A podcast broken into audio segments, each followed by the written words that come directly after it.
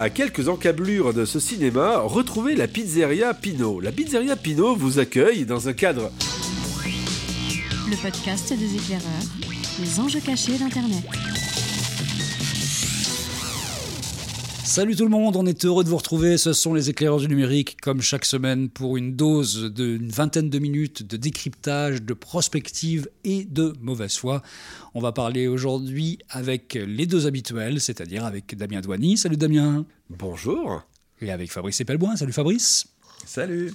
Et on va parler d'un thème qui serait Il s'aime encore c'est pas la rock et Palmade, hein, c'est la télé et le web qui s'aiment encore. C'est un peu le pari qu'on fait en, vous présentant ce sujet-là.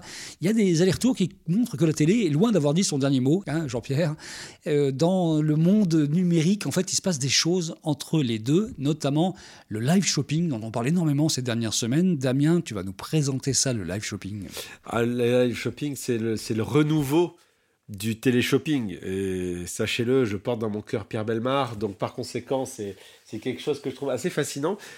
En gros, ça vient d'Asie. Euh, c'est c'est quelque chose euh, euh, bah, que moi j'avais, abordé il y a quasiment 5 ans avec une boîte que j'avais montée sur le sujet, mais trop en avance sur, mon temps malheureusement. Euh, et en gros l'idée c'est quoi? Eh C'est tout simplement d'utiliser les outils de live streaming qu'on, a aujourd'hui en ligne et de faire en sorte que ça retape en ligne, faire de la vente. Et les gens vendent, vendent. Alors ça marche particulièrement bien en Asie puisque vous avez récemment un influenceur euh, euh, chinois qui a vendu, euh, je crois... Shimba. Voilà, il a vendu, je crois, pour plus de 200 millions de dollars. De, Ah non, plus que ça. Oula, attends, j'ai les chiffres ah, devant les yeux, je vais essayer de les retrouver. Le garçon a, sur une plateforme dont vous n'avez jamais entendu parler, hein, qui s'appelle Kuaishu, en Chine, il a 265 millions de fans. Donc déjà, on est dans un modèle chinois. Quand on parle d'influenceurs en Chine, ça rigole pas. Quoi. Grosso modo, la moitié de la population européenne. Trois fois rien. Le type, il a l'Europe comme, comme, comme fan sur cette plateforme dont on n'a jamais entendu parler. Et il a, dans une session de 12 heures, réussi à vendre plein de choses, des shampoings, des téléphones, pour la modique somme de 254 millions d'euros. C'est ça, voilà. J'avais 216 en tête, c'était 254. En gros, il a fait de la retape de produits. Ça, on le trouve aussi pendant le dernier Black Friday sur la plateforme Amazon Live, que vous ne connaissez pas peut-être, mais sachez qu'Amazon donc, a une plateforme qui s'appelle Amazon Live aux États-Unis. Et eh ben, c'est la même chose. Vous avez tous les vendeurs d'Amazon qui font leur retape, comme la, vous savez, les, les, les, euh, à l'américaine qui sont juste imbitables à regarder hein, pour nous Européens. Euh, et, euh, et, donc, ils font de la retape. Et quand vous voulez un produit, ben, vous cliquez dessus et ça vous amène sur la page du vendeur et vous pouvez acheter directement. Actuellement, en période de Covid, euh, eh bien, vous avez par exemple les Galeries Lafayette en France. Euh, j'habite pas loin, moi, et l'autre jour, je suis passé devant. Vous avez un énorme QR code sur la façade. Vous cliquez sur le QR code et ça vous amène sur le portail de live shopping de la, des galeries. Et là, vous avez la possibilité de demander à quelqu'un, euh, un, un personal shopper, dans le magasin, donc qui est vide. Voilà. Vous avez des gens qui aujourd'hui, des Galeries Lafayette, qui vont pour vous euh, ben, échanger avec vous pour vous présenter différents produits de différentes marques et vous allez faire la transaction avec eux si vous êtes intéressé. Donc voilà, donc c'est toute cette mécanique d'utiliser le live streaming vidéo pour euh, bah, vendre, vendre tout simplement des produits, et ça fonctionne, ça cartonne. Oui, donc il est un peu loin, Pierre Belmar, hein. finalement, euh, ça se trouve plutôt du côté des influenceurs aujourd'hui. Quoi. Alors, c'est du côté des influenceurs, oui, mais pas que, puisque voilà, l'exemple que je donnais des, des Galeries Lafayette, il n'y a pas d'influenceurs particulièrement, c'est plus une mécanique qu'ils ont mis en place pour pallier au fait que les gens ne pouvaient plus rentrer dans le magasin.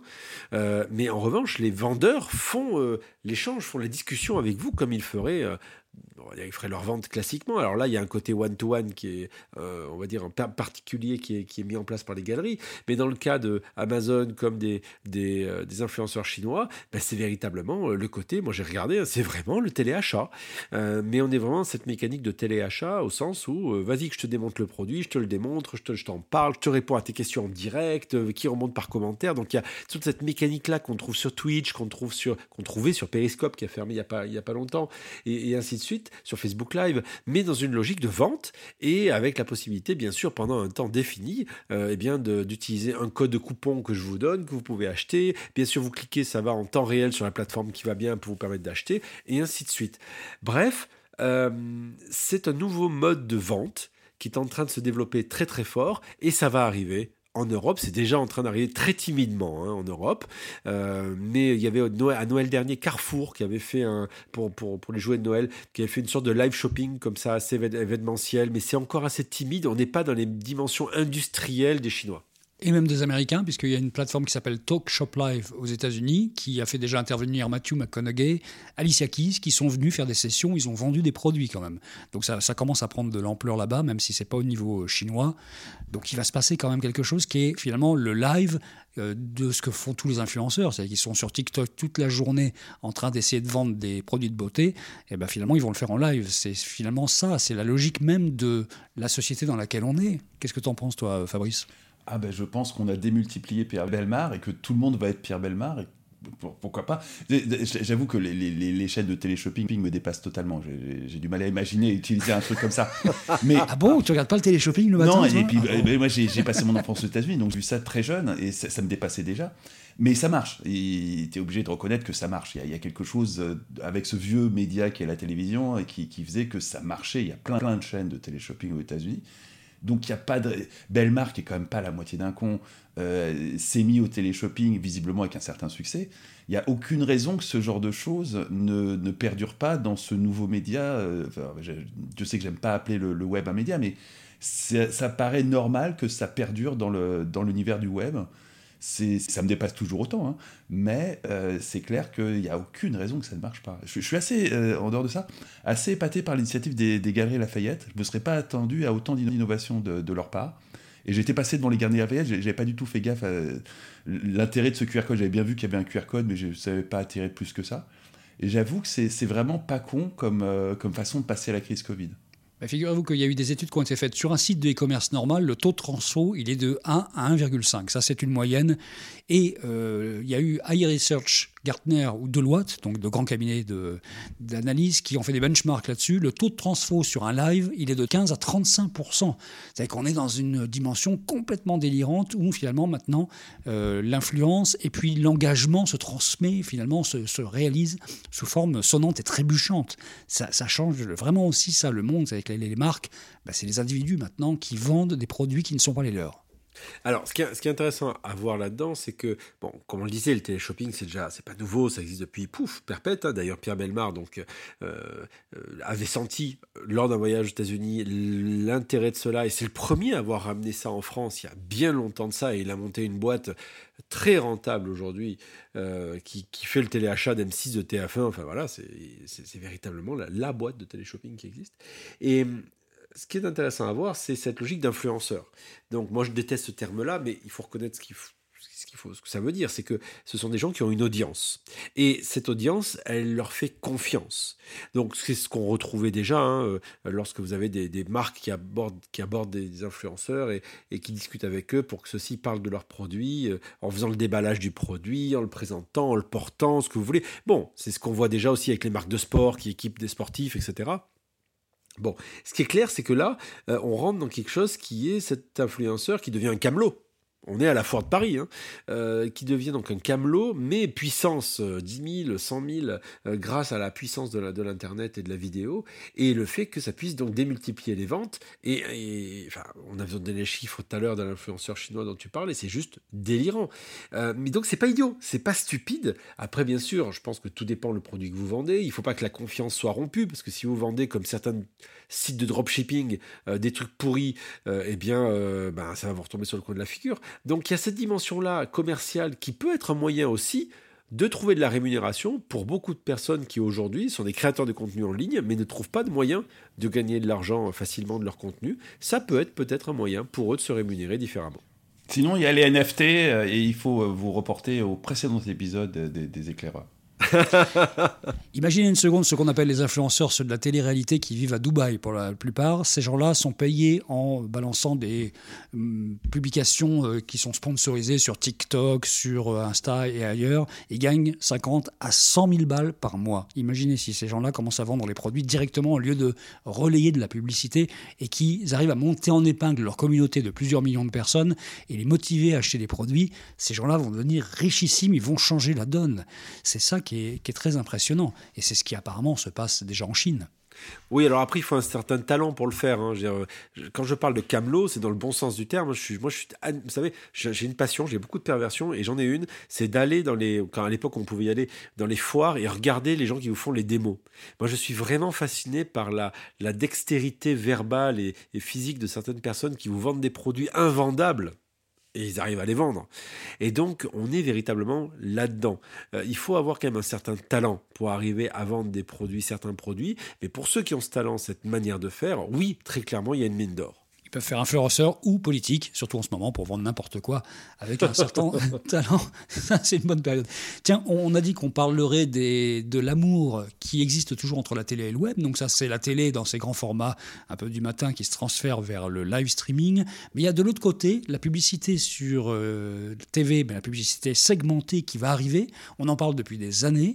C'est-à-dire que sur votre poste de télé, qui est souvent connecté sur une box dans 50% des cas en France, vous allez bientôt avoir de la pub qui ne sera pas la même que celle de votre voisin ou de la personne de la ville d'à côté.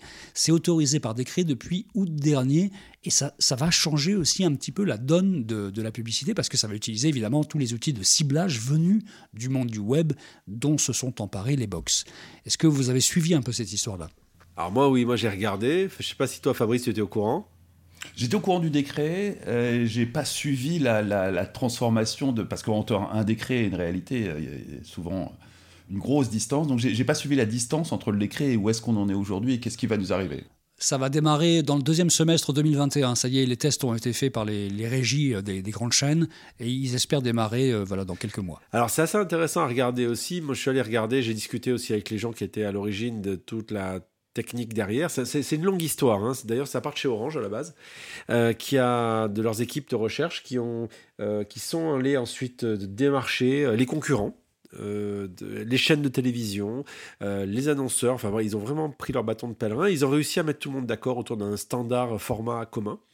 Et donc euh, le principe c'est finalement de faire entrer le, principe de la publicité personnalisée telle qu'aujourd'hui on peut la voir euh, sur le web, voire même quand on pousse le bouchon avoir une logique à terme d'enchère en temps réel euh, comme on a euh, le, ce qu'on appelle le RTB, hein, le Real Mm. Time Bidding. C'est ce qui va se passer, oui. L'enchère en temps réel, on n'y est pas encore, mais c'est, on pourrait y, y aller. Euh, et donc faire en sorte que dans les espaces de pub euh, que qu'on regarde, par exemple le soir avant le journal de 20h, eh bien il va y avoir certaines pubs qui ne seront pas donc les mêmes que notre voisin, ou quasiment notre voisin, euh, peut-être notre voisin à quelques rues de là. Euh, alors pour cela, en fait, il se base sur une unité géographique qui, s'appelle l'IRIS. Alors Bertrand, je n'ai pas retenu le nom de le- le sens de l'acronyme IRIS au, au sens de l'INSEE. Alors ça veut dire îlot regroupé pour l'information statistique. Plus sexy, il n'y a pas. hein. C'est ça. Euh, l'acronyme est plus sexy que l'explication. Euh, donc, l'IRIS, en fait, c'est euh, une unité, on va dire, qui est utilisée par l'INSEE d'un point de vue statistique. Et donc, les, l'opérateur, des opérateurs se sont basés là-dessus.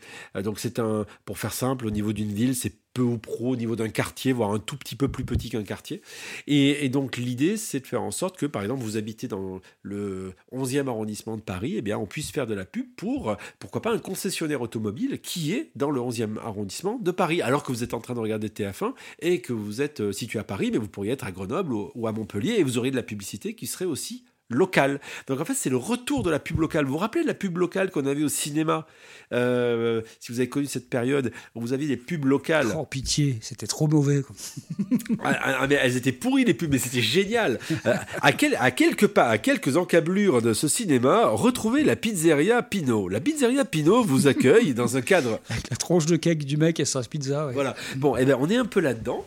Euh, on est un peu dans cette mécanique-là. Mais prenons un exemple Peugeot, par exemple, qui est un concessionnaire, qui aurait des concessionnaires On pourrait imaginer que dans plusieurs villes, qu'ils veulent, s'ils veulent pousser, par exemple, une offre commerciale sur euh, euh, la rentrée, eh bien, on pourrait imaginer que Peugeot fasse une campagne nationale, mais locale à la fois. C'est-à-dire, en gros, ils achèteraient une régie publicitaire de TF1, euh, l'espace publicitaire Peugeot, mais après, ils feraient des déclinaisons pour du ciblage local en disant à Fabrice ou à Bertrand ou à moi qui sommes en train de regarder, ben voilà, le concessionnaire le plus proche, il est là. Le décret précise qu'on n'a pas le droit de mentionner l'adresse, mais enfin, si on dit euh, vous allez voir telle personne dans le 11e arrondissement de, de- de Paris ou dans le 3e de Lyon, euh, évidemment, c'est plus facile. Alors attends, attends, attends, juste parce que je me souviens pas de cet aspect-là du, du décret, que j'ai pas lu avec une grande attention. C'est-à-dire, tu peux faire de la pub locale, mais t'as pas le droit de mentionner l'adresse? Tu- Tu ne dois pas mentionner l'adresse, absolument.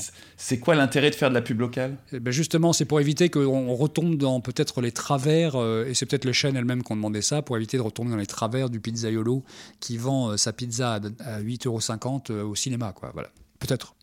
En revanche, vous avez la possibilité d'avoir en fait un lien digital. C'est comme on est sur les box. Des opérateurs. Donc en fait, vous avez la possibilité, en cliquant sur le bouton OK, d'aller avoir des informations complémentaires sur la publicité. Et c'est là que vous pouvez déboucher sur, sur un univers digital. Donc c'est là qu'on a le lien finalement entre la télévision et le web. Ça sera deux minutes par heure maximum, hein. ça sera vraiment jamais plus. Hein. Donc c'est pas non plus énorme sur une chaîne télé. Hein. Non, mais sur des formats, sur des, sur des publicités. Alors il y a aussi la, dimension technologique. C'est compliqué aujourd'hui de faire ça en temps réel. C'est un vrai défi technologique. Euh, je vous dis, pour avoir discuté avec les équipes qui ont travaillé là-dessus, c'est un vrai défi technologique parce qu'en fait, il faut que euh, la publicité soit synchrone avec les autres tunnels de pub. Donc autrement dit, il faut que les pubs, euh, on va dire locales, euh, personnalisées, tombent vraiment en synchronisé avec les endroits où il n'y a pas de pub locale et où tu verras la pub nationale, et pour autant que ce soit invisible. Oui, alors en même temps, je te dirais que ça existe depuis 30 ans sur les radios. Quand tu écoutes Énergie euh, dans n'importe quelle ville de France, c'est pas la même pub évidemment à Bordeaux et à Nantes. Ce sont des pubs locales qui sont envoyées essentiellement. Et donc tout ça est extrêmement bien foutu et tu sens pas la différence. Hein. Tout à fait. Alors des fois, il y a des petits problèmes de raccrochage, mais globalement, ça passe. Là, euh, il y a un système en fait de préchargement des pubs dans les box qui font que en fait, il y a une sorte de tampon euh, et qui font qu'ils diffusent au bon moment la, la, pub, etc. Donc c'est vraiment bien foutu. Et, et on a aujourd'hui donc cette, cette possibilité de voir apparaître ces publicités. Et donc, ils font vraiment penser euh, tout simplement aux, euh, aux, pubs web sur la télé. Alors après, dans l'histoire, c'est que les chaînes de télévision voient apparaître un nouvel acteur, tout comme les GAFA. tu m'étonnes, c'est là que c'est marrant. Ben voilà, tout comme les GAFA qui ont débarqué euh, dans le monde des médias, et eh ben là on voit apparaître euh, les acteurs euh, des box, donc en gros les opérateurs, les FAI, hein, les fournisseurs d'accès, qui débarquent maintenant en disant bah écoutez les gars, comme la majorité des gens aujourd'hui regardent la télévision par les box, eh bien on vous propose un nouveau produit. Mais bon, ça veut dire que dans la chaîne de valeur, maintenant il faut qu'on ait aussi notre part du gâteau. Eh, la data, c'est nous. Et sans notre data, vous ne faites rien. Et sans les box, vous ne faites rien. Donc, on va être très, très gourmand. Et j'ai l'impression qu'ils sont très, très gourmands en ce moment. Hein. Bah, en même temps, c'est un peu normal que la valeur euh, transite vers les algorithmes. Hein. C'est la loi du marché. C'est comme ça que ça se passe. C'est comme ça que les GAFAM sont en train d'aspirer toute la, data et toute la valeur en Europe euh, de façon à la rapatrier aux États-Unis. Là-dessus, on ne peut pas en vouloir à Orange, hein, qui, qui lui-même s'est fait sérieusement aspirer sa, sa, valeur ajoutée par du GAFAM de, lui-même pouvoir euh, avoir envie d'aller aspirer celle de TF1 et de M6. D'autant que Orange va devoir adapter ses live streaming justement de télévision pour pouvoir les décrocher, glisser dedans des choses. Ça demande technologiquement du boulot quand même. C'est pas les chaînes de télé qui vont faire ça. Hein. Ah oui, non, ça c'est pas les chaînes de télé qui vont faire ça. Alors, c'est pas tout à fait. Donc c'est pour ça qu'il y, a un vrai euh, enjeu aujourd'hui technologique et que d'ailleurs les opérateurs sont quasiment les seuls à pouvoir euh, relever parce qu'ils ont les nœuds, ils ont les réseaux, ils ont les différents endroits qui permettent de faire la dissémination des spots de pub en temps réel. Euh, c'est très complexe, hein, vraiment, d'un point de vue euh, technologique à mettre en œuvre. C'est assez fascinant de voir toute la mécanique qui a été, euh, qui a été, qui a été faite. Alors, bien sûr, on pourrait imaginer que demain, il y a de la publicité qui soit faite au niveau des box, parce que la techniquement, la granularité pourrait être au niveau de la box près. donc ça veut dire qu'on pourrait parler à monsieur Fabrice Epelboin. Mais aujourd'hui, pour plein de raisons, notamment la CNIL entre autres, etc. C'est pas encore le cas. Euh, il y a aussi la question de, de faire qu'on ne peut pas croiser les bases de données, mais on pourrait imaginer, euh, et là c'est les opérateurs qui ont ça, on connaît Fabrice, on connaît sa box, on sait qui il est, on a sa base de données, on connaît ses éléments CRM, donc par conséquent, quand on peut croiser ses habitudes de consommation et lui pousser la pub qui va bien. Et, et dans l'absolu, tu connais un truc absolument incroyable sur Fabrice Epelboin, enfin s'il n'utilisait pas de VPN, c'est l'historique de ma navigation sur Internet. Donc là, tu peux commencer à faire du ciblage extrêmement poussé. Exactement. Et Orange, par exemple, connaît ton historique de navigation sur les chaînes de télévision de son bouquet. Et ça, c'est extrêmement précieux. Ils savent exactement quel genre d'émission tu regardes et à quelle heure et ce qui te passionne. Et ils peuvent déduire, en fait, qui est devant la box Orange dans le foyer assez facilement avec les informations qu'ils ont. Et on peut aussi imaginer en tirant le fil qu'il y a aussi du retargeting après derrière. C'est-à-dire, en gros, on sait que tu as vu la pub local pour euh, tel concessionnaire automobile, comme tu le disais, ton FAI c'est Orange, par exemple, eh bien, il va pouvoir te repousser cette pub du concessionnaire auto local euh, sur ta navigation parce qu'il sait que euh, il t'a poussé cette pub là. Donc en fait, c'est le monde inversé. C'est pas la pub que tu as regardé, la recherche Google qui t'amène du retargeting sur Facebook ou ailleurs. là, on est dans la mécanique inverse. Tu regardes la télévision et après, tu as du retargeting sur ton web ou autre de manière très ciblée et personnalisée. c'est véritablement une mécanique qui est différente, mais on retrouve le mélange de deux mondes qui pour l'instant ne se parlaient pas. Hmm. Avec du RGPD au passage, qui va être Bien là sûr. de façon très très forte. Les données de ciblage, moi j'ai regardé un petit peu, profil des foyers, ça les opérateurs ils ont ça. La géoloc évidemment c'est facile avec les adresses IP de chaque, euh, chaque box. Euh, les, les consommations donc sur les différentes box et puis ce qu'ils appellent des données exogènes, c'est-à-dire euh, est-ce qu'il y a une météo particulière, est-ce qu'il y a une pandémie, ça tombe bien. Ils auront ces informations-là qui rentreront en ligne de compte pour pouvoir balancer aussi des, des publicités euh, ciblées. Mais il y aura quand même un frein RGPD qui ne sera pas négligeable. Alors justement, le frein RGPD, c'est qu'aujourd'hui, le consentement par défaut, c'est non. Donc autrement dit, il faut qu'il y ait un accord éclairé euh, de la personne pour faire en sorte qu'il y ait ces publicités euh, sur mesure. Et notamment, le- les opérateurs gardent pendant un an uniquement euh, les ID, donc les identifiants euh, publicitaires liés aux différentes personnes. Après, ils remettent tout à zéro. Est-ce que vous savez que ça existe déjà dans d'autres pays tout près de nous? Ça existe euh, en Belgique depuis deux ans et ça existe en Angleterre, en UK depuis euh, 3-4 ans maintenant déjà. Et savez-vous combien ça représente du marché de la pub télé en Angleterre déjà? Vous avez une idée de ça? Allez, je vais dire euh, un quart. Moi, j'aurais dit 15%. Non, ben là vous êtes trop gros. Non, non, finalement pas tant que ça. Alors après, il faut voir aussi parce que je ne sais pas quel est le taux d'utilisation des box dans le système anglais. hein. En France, c'est absolument euh, énorme. Et c'est 5 à 10% du marché de la pub télé en Angleterre pour l'instant. Et c'est vraiment l'objectif que se donnent les, les chaînes françaises apparemment, d'aller assez rapidement vers les 5% dans les 3 ans. Alors oui, effectivement, la, caractéristique, c'est qu'il y avait aussi la pub ciblée aux USA, mais c'était les câbles opérateurs qui sont très présents là-bas. Euh, en Angleterre, c'est euh, notamment le satellite avec Sky. Euh, ils ont développé ça en Italie, en Allemagne, je crois, et en UK. Et donc, mais par contre, l'IPTV, donc la télévision par Internet, qui est très développée en France, parce qu'en France, monsieur, nous avons inventé la box, hein, et c'est vrai en plus, le, fameux triple play, c'est Free qui l'avait inventé. Eh bien, euh, la part de marché de la télévision aujourd'hui est énorme par le par l'IPTV, et donc c'est véritablement ce vers quoi ils veulent aller, sachant que cette, solution-là, en plus, permet d'être assez flexible euh, avec euh, pas mal d'avantages, notamment ce qu'on disait, le fait de pouvoir géolocaliser de manière assez précise les usages par cette notion justement de triple play qui centralise à la fois les usages Internet et la diffusion de la télévision. Et voilà. Et comme ça, si vous habitez Mont-de-Marsan, il n'est pas exclu que dans six mois, vous ayez une pub pour les éclairs du numérique qui vous tombe dessus, paf, parce qu'on a repéré que vous étiez euh, assez habitué à nous écouter. Ou en Belgique, parce que tu nous avais dit la dernière fois qu'il y a beaucoup de gens de, Belge, de Belgique, je crois, qui nous écoutent. Il y a beaucoup de Belges qui nous écoutent. Donc ça, ça, ça pourra arriver sur TF1. Juste avant le journal de 20h, là, bim, voilà, les éclaireurs du numérique.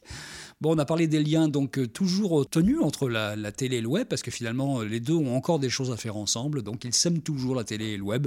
C'était le sujet du jour. Et puis nous, on s'aime bien sûr toujours tous les trois, et à tel point qu'on se retrouve la semaine prochaine. Salut Damien, salut Fabrice. Salut Salut